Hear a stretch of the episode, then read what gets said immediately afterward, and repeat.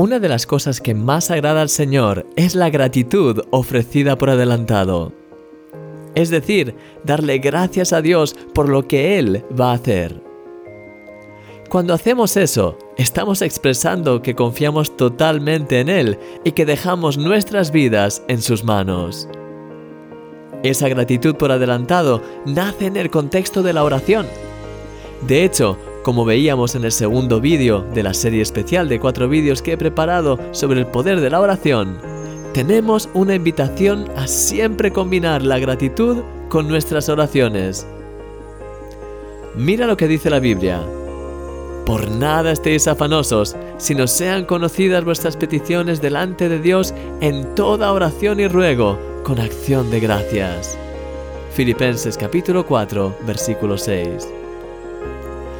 En mi experiencia, de hecho, se ha convertido en algo que siempre hago y puedo notar cómo esa gratitud es el elemento que desencadena en mí la fe real que trae el cielo a la tierra. Le gusta tanto a Dios es la gratitud de saber que Dios está obrando y que, aun si al final las cosas no van como me había imaginado, estoy seguro y confiado en Él porque sé que Él me ha escuchado y que sus planes y sus tiempos son perfectos.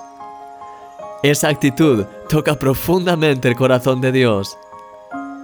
Querido amigo, deja que la gratitud inunde hoy tu vida, sobre todo en la oración.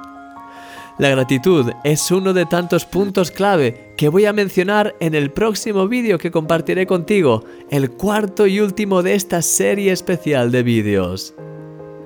Este vídeo, de hecho, es el más importante de todos, la recopilación de todo lo que hemos visto y el que te dará una herramienta que estoy seguro que cambiará totalmente tu vida de oración. En las próximas horas te haré llegar este vídeo en un mensaje especial. Creo que Dios va a obrar enormemente en tu vida en estos próximos días. Y lo creo porque sé que eres un milagro. Y yo soy tu amigo, Christian Misch.